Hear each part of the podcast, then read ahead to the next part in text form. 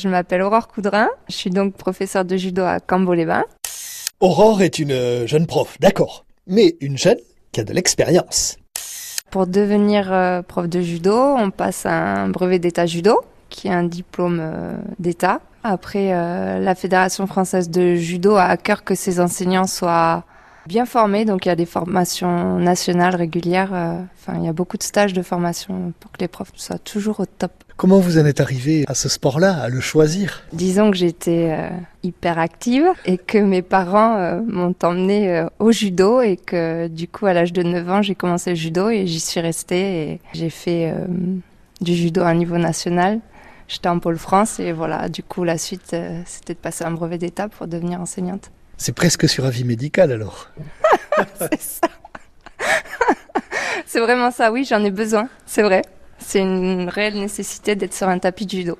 Et donc le judo, ce sport exigeant quand même, vous ça vous ça vous fait du bien, ça vous calme. Ouais, je pense que le judo c'est le corps et l'esprit, donc il euh, n'y a pas qu'à moi que ça fait du bien euh, au niveau euh, spirituel, on va dire. Les valeurs du judo, c'est vraiment l'élévation au niveau du corps et de l'esprit, c'est vraiment ça. Le nom est japonais, judo, hein, c'est ça? Oui, c'est la voie de la souplesse. Il faut beaucoup de qualité physique pour être judoka, mais c'est surtout la souplesse de l'esprit. Ça reste un sport de combat. La particularité du judo, c'est que c'est un sport de préhension, donc on pose les mains sur le kimono.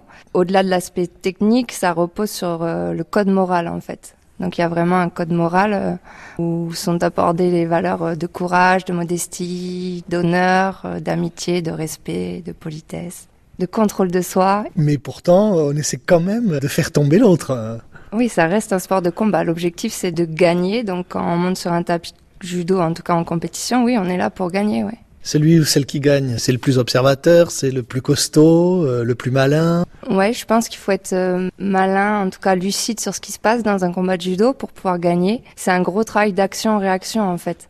Justement, un petit est capable de faire tomber un plus grand. Donc euh, oui, il faut être très technique. Mais bon, après, il y a l'entraînement. Comment ça se passe? Expliquez-moi un petit peu. L'entraînement au niveau des petits, c'est pratiquer le judo de façon ludique. Et petit à petit, on les amène euh, vers la compétition parce que c'est pas si évident que ça de faire face à l'autre, en fait.